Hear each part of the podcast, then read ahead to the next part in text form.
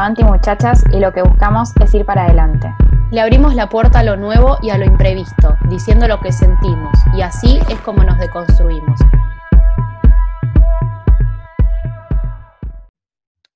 Hoy recibimos a nuestra segunda voz. Después de pensar un poco, nos dimos cuenta de la importancia de escuchar voces de otras generaciones, con otras experiencias, en épocas completamente distintas a la nuestra. Exactamente, por eso hoy invitamos a María Rosa, que es la abuela de Flor, para que nos cuente un poco cómo fue estudiar y trabajar a fines de los años 60, en donde había menos libertades y ella pudo romper con eso. Para comenzar con nuestra segunda voz, queríamos agradecerle a ella, a María Rosa, por estar acá eh, por contarnos su experiencia y, nada, decirle que es un placer poder contar con distintas voces y que forme parte de este proceso también. Bueno, muy alegre yo de estar y contenta con ustedes y poder este, dialogar y pensar lo que eran los años atrás. Porque claro, ahora es todo muy moderno, todo que los chicos salen, van, vienen, entran. En cambio, en la época nuestra era todo rígido, todo era de casa, ahí te iban a buscar, eh, no te dejaban como son en los cumpleaños de 15 hasta las 12, hasta la 1, 2 de la mañana y te iban a buscar a las 2 de la mañana. No disfrutabas prácticamente nada porque era así, era la época en que vivíamos. Íbamos a un baile, éramos cinco o seis chicas, pero siempre tenía que ir una madre. Claro, como que había menos libertades antes. Completamente distinta.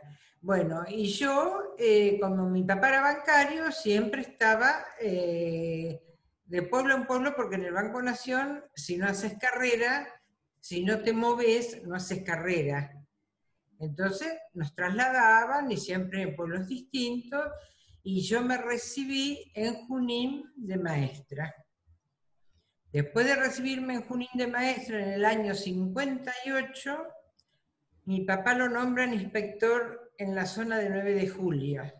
Así que nos vinimos para 9 de julio.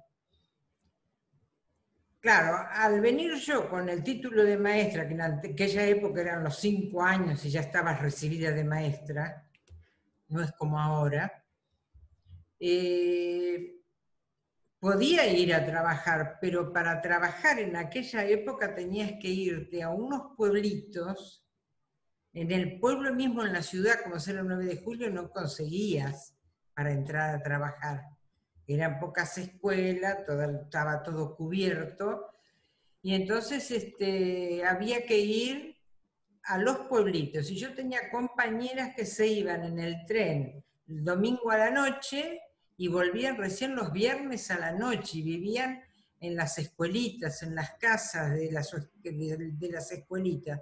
Y eso mi papá no me lo permitió.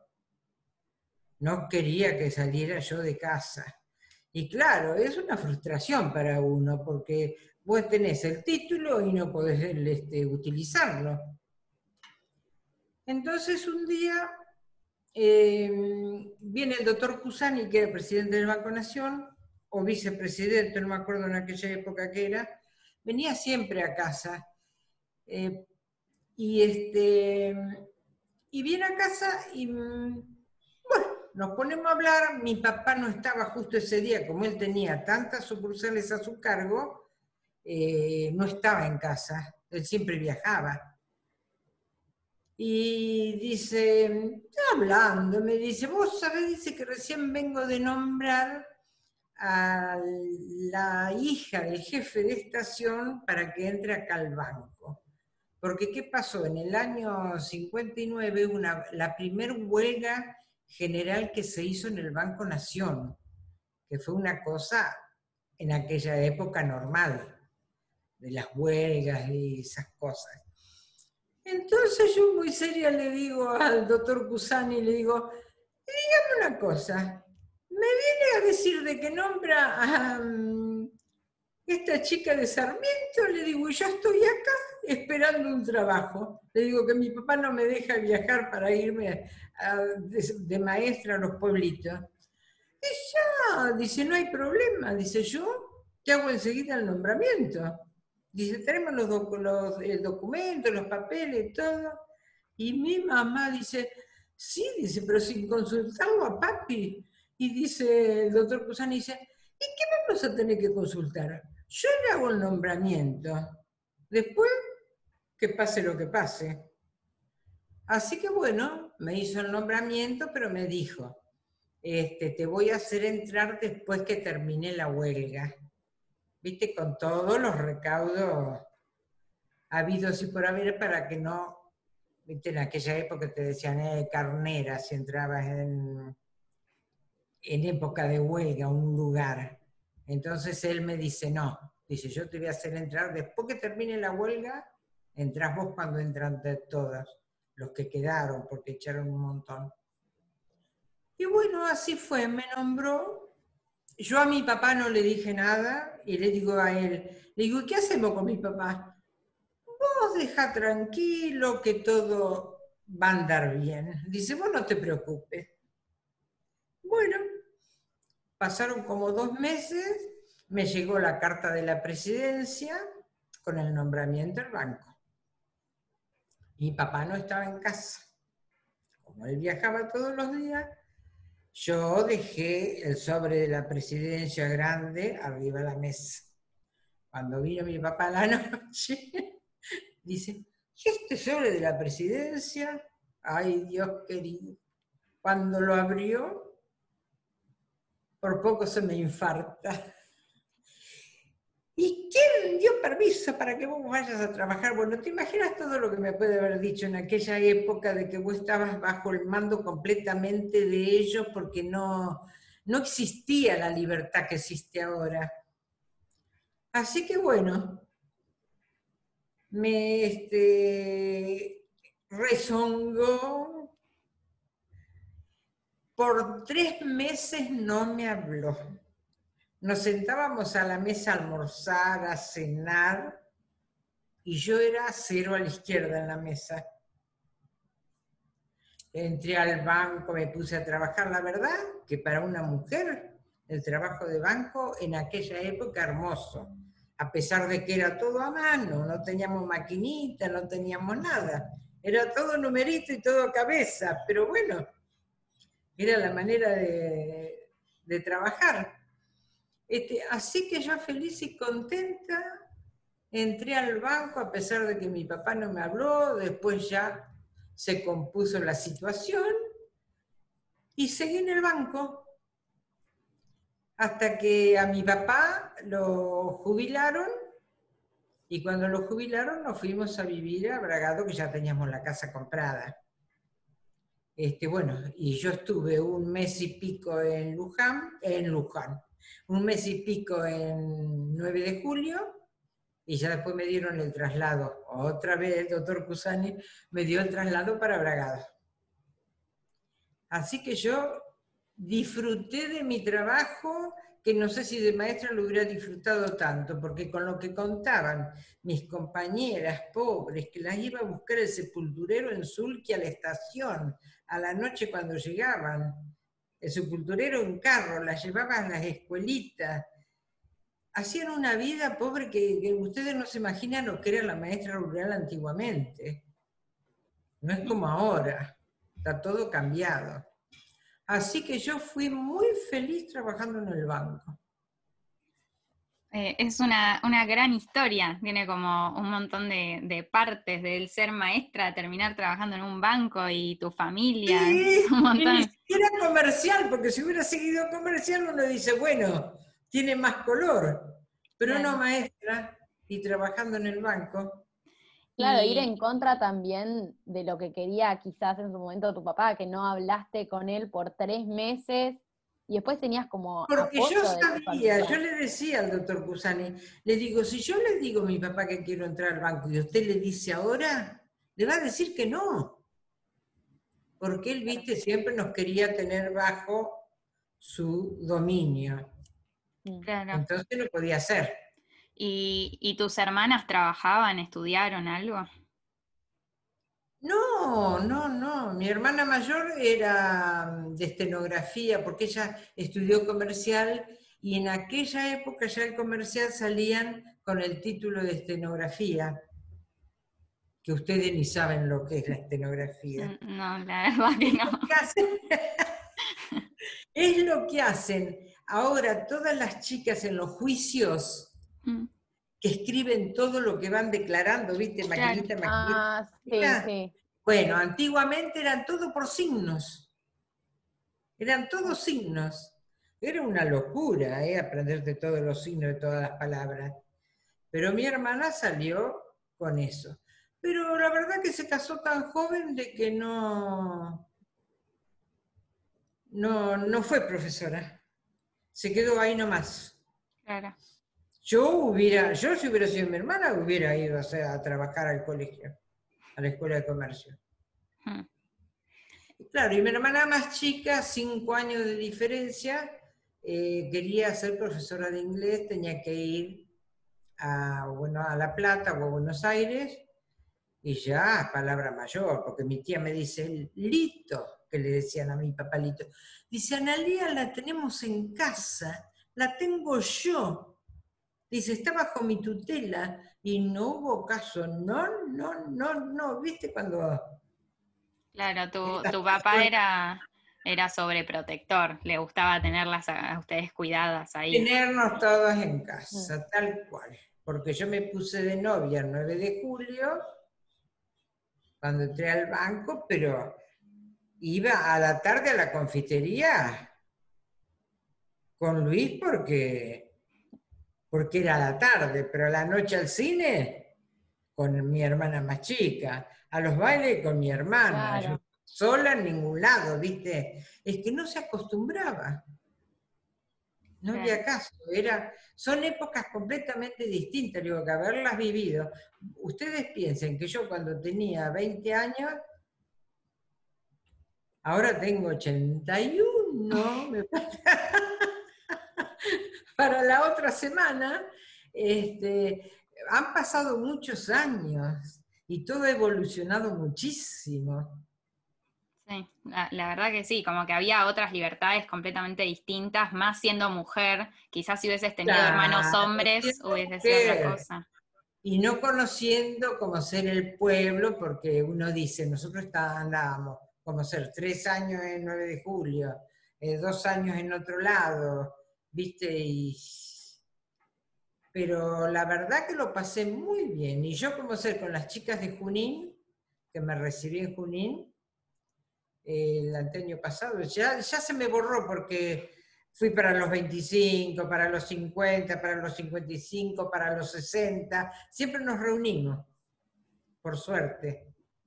Así que siempre viajo para Junín. Está muy bien. Em, sí, tengo esa, esa libertad también, ¿no? De que Néstor nunca decía no. Sí, ¿cómo no vas a ir? Tenés que ir. Néstor, contémosle al público, Néstor es mi abuelo. Néstor es mi marido. Claro, tu abuelo. Este, decía, ¿cómo que no vas a ir?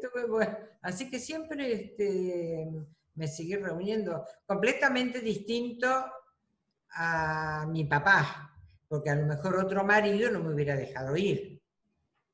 En cambio, él dice, sí, tenés que ir, ¿cómo no vas a ir a reunirte con las chicas? Chicas entre comillas. Pero no, la verdad, unas reuniones hermosas en, en Junín. Este, así que les digo, disfruté muchísimo del banco. ¿Y mm, en el banco había otras mujeres trabajando o eras de las pocas únicas? El banco nació en el 9 de julio, entramos las dos chicas, la del la chica de Sarmiento y yo. Y en Bragado no era yo sola, claro, pero cuando fui a Bragado yo sola, los únicos que se movían era el tesorero, el gerente y el contador los que trasladaban. Después los demás era toda gente de Bragado que yo los conocía de años. Entonces era un grupo bárbaro, hermoso. Había chicos también de mi edad, además de grandes. Y, este, y fue un grupo muy lindo. Claro. ¿Y en algún momento recibiste algún tipo de comentario por ser mujer y estar en ese puesto en el Banco Nación? De, ya sea de gente con la que trabajabas o de gente externa al trabajo? No, eh, comentarios como de costumbre que a todo el mundo le llamó la atención cuando aparecieron mujeres en el banco en aquella época. Pero después como ser, eh, había gente como ser ahora, yo escucho, eh, que, que quiso abusar de la chica y todo. Pero en aquella época, nada que ver. Eran todos compañeros. Y más embragado que yo conocía todo. ¿Quién me iba a venir a decir algo? Y yo un carácter medio que me tenías que llevar bien porque los tenía ahí a todos, ¿viste? Claro, era un, poco tu carácter, un poco el pueblo que influenció en que no. Sí, sí, sí, tal cual. Claro. Y mm, en cuanto al salario, ¿sabes si tu salario era similar al de cualquier otro trabajador o si había alguna diferencia?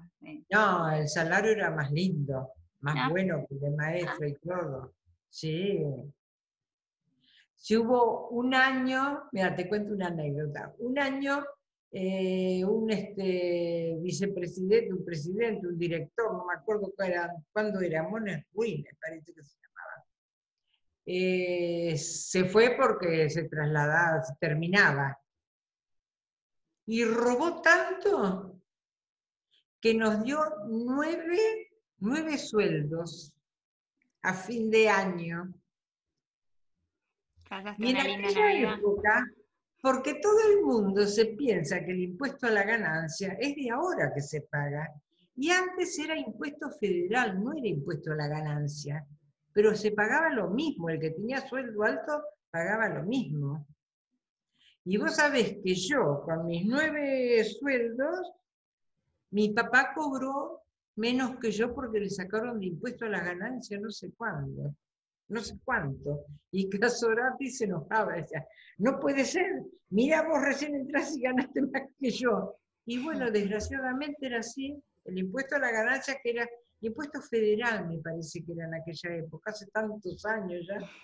Pero al principio recibiste, digamos, el la ayuda, no, no sé si la ayuda, sino que el apoyo de tu familia, más allá que tenías contradicciones con tu padre eh, por el tema de la independencia, creo yo también, y que te deje ir a trabajar y tener que pedirle si puedes ir a trabajar.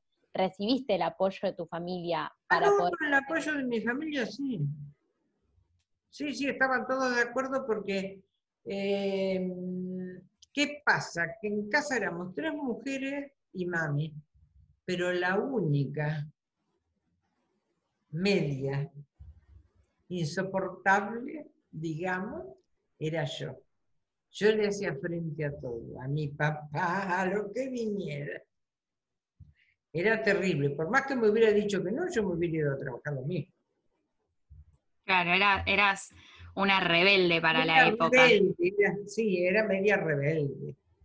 Siempre fui. Y, después, al casarte con, tu marido, mi abuelo, como que también tuviste su apoyo, ¿no? Como la suerte de que, porque también teniendo en cuenta cómo era, la época, esto que os decís que él te dejaba y juntarte a viajar con tus amigas, también era algo distinto para la época. Completamente distinto. Porque Así que bueno. Tuviste, tuviste bastante suerte en ese sentido, la verdad. No, en ese sentido sí. Néstor era completamente distinto. Qué bien. Era más moderno. A pesar de los años, era más moderno. Claro. Así que bueno. Me interesa, me interesa el hecho de que hayas tenido un buen trato en el, en el banco, como una quizás piensa que en esa época, más allá de que los puestos no estaban muy ocupados por mujeres, eh, también quizás por, por el lugar en donde, en donde estaba el trabajo, tenías como una contención de, de los compañeros, no, no es que estabas señalada por ser mujer y estar en ese Te ayudaban todos, no, no, no, había un compañerismo bárbaro. Completamente, me parece que es completamente distinto ahora, porque yo voy al banco ahora y me da ganas de llorar, de ver cómo son. Encima que no hacen nada porque están todo el día con la maquinita y si vos le pones la cuentita al lado en un papel no te la saben hacer. Sí, sí, es cierto, es la verdad. Puede ser, eh, pero la verdad es que, está bueno eso, es verdad, es la, observación de Jo, como que dentro de todo, entre el apoyo de tu familia, tu marido, la contención en el banco, como que para la época fuiste una afortunada.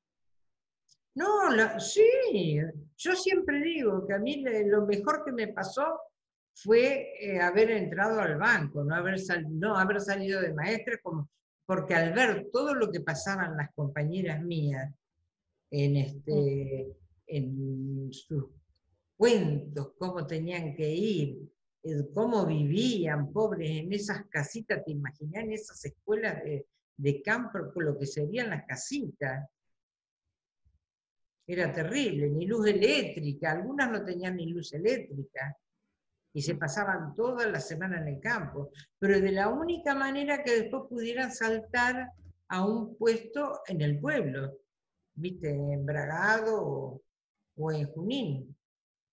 Mm. ¿Qué edad tenías cuando eras joven, cuando trabajabas en, perdón, la ignorancia, sinceramente, yo soy de las esas que pocas veces pueden hacer una cuenta con la mente, entonces por eso pregunto estas cosas. Era muy joven cuando empecé a trabajar. En el banco, sí. Me recibí en noviembre del 58 y a fines de junio, a fines de junio del 59 ya estaba entrando, ya había entrado al banco. Ah, perfecto. ¿Y cuántos años tenías en el 59, abuela? No, digo, pero bueno, para recibirte era bastante joven entrar al Banco Nación después de haber... Y cuando entré a las 18, cuando me recibí, a los 19 entré en el banco. Claro. Súper joven. Sí, re joven, pero como las chicas se iban a otro lado a los 19 de, de maestra, yo quedé ahí en el banco. La verdad que el trabajo de banco para una chica en aquella época era una maravilla.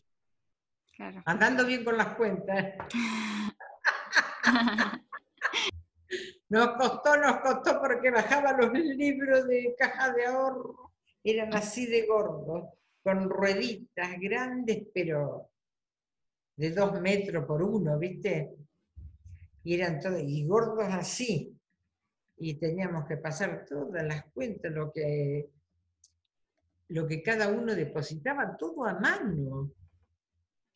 Cuando venían los cheques de cuenta corriente de los colegios, eran pilas así de cheques, que vos sabés lo que es pasar cheque por cheque de los colegios. ¿En que vos fuiste a un colegio solo de mujeres o?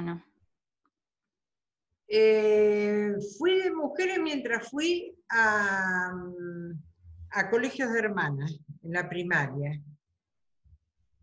pero secundaria me tocó ya ir mm, con mixto. Pero resulta que en Junín éramos 28 eh, chicas y 3 varones. Después los demás iban todos al Nacional. Porque era otra salida, viste, para seguir estudiando y todo el Nacional. En cambio, el maestro iba para ser maestro que había muchísimos maestros rurales en aquella época. Claro, como que tu colegio estaba orientado para ser maestro. Claro, sí, nosotros íbamos nada más que salíamos maestras. Nosotros teníamos, dábamos clase, teníamos un grado a cargo cuando estábamos en quinto año, porque eran cinco años. Como será lo, el último, los últimos años, siempre teníamos un grado a cargo teníamos, por, supuesto, las profesoras, todo, pero nosotros hacíamos de cuenta que éramos las maestras del grado. Así que este, hasta eso cambió todo. Claro. Bueno, así como para cerrar, podemos decir que fuiste una privilegiada para la época, que tuviste mucha suerte. El banco fue una requete privilegiada. Qué bueno la verdad. Después, y después ya con los años, hará 20 años atrás, ya empezaron a entrar muchas chicas. Pero antiguamente nada. Sí, ahora no, no es algo que te sorprende ver una mujer en un banco. No, ahora no me sorprende para nada, al contrario. Bueno. Son más chicas que varones. Como Hmm. ser ahí en Luján hay más mujeres que varones. Claro. Bueno, ha sido un placer tenerte con nosotras.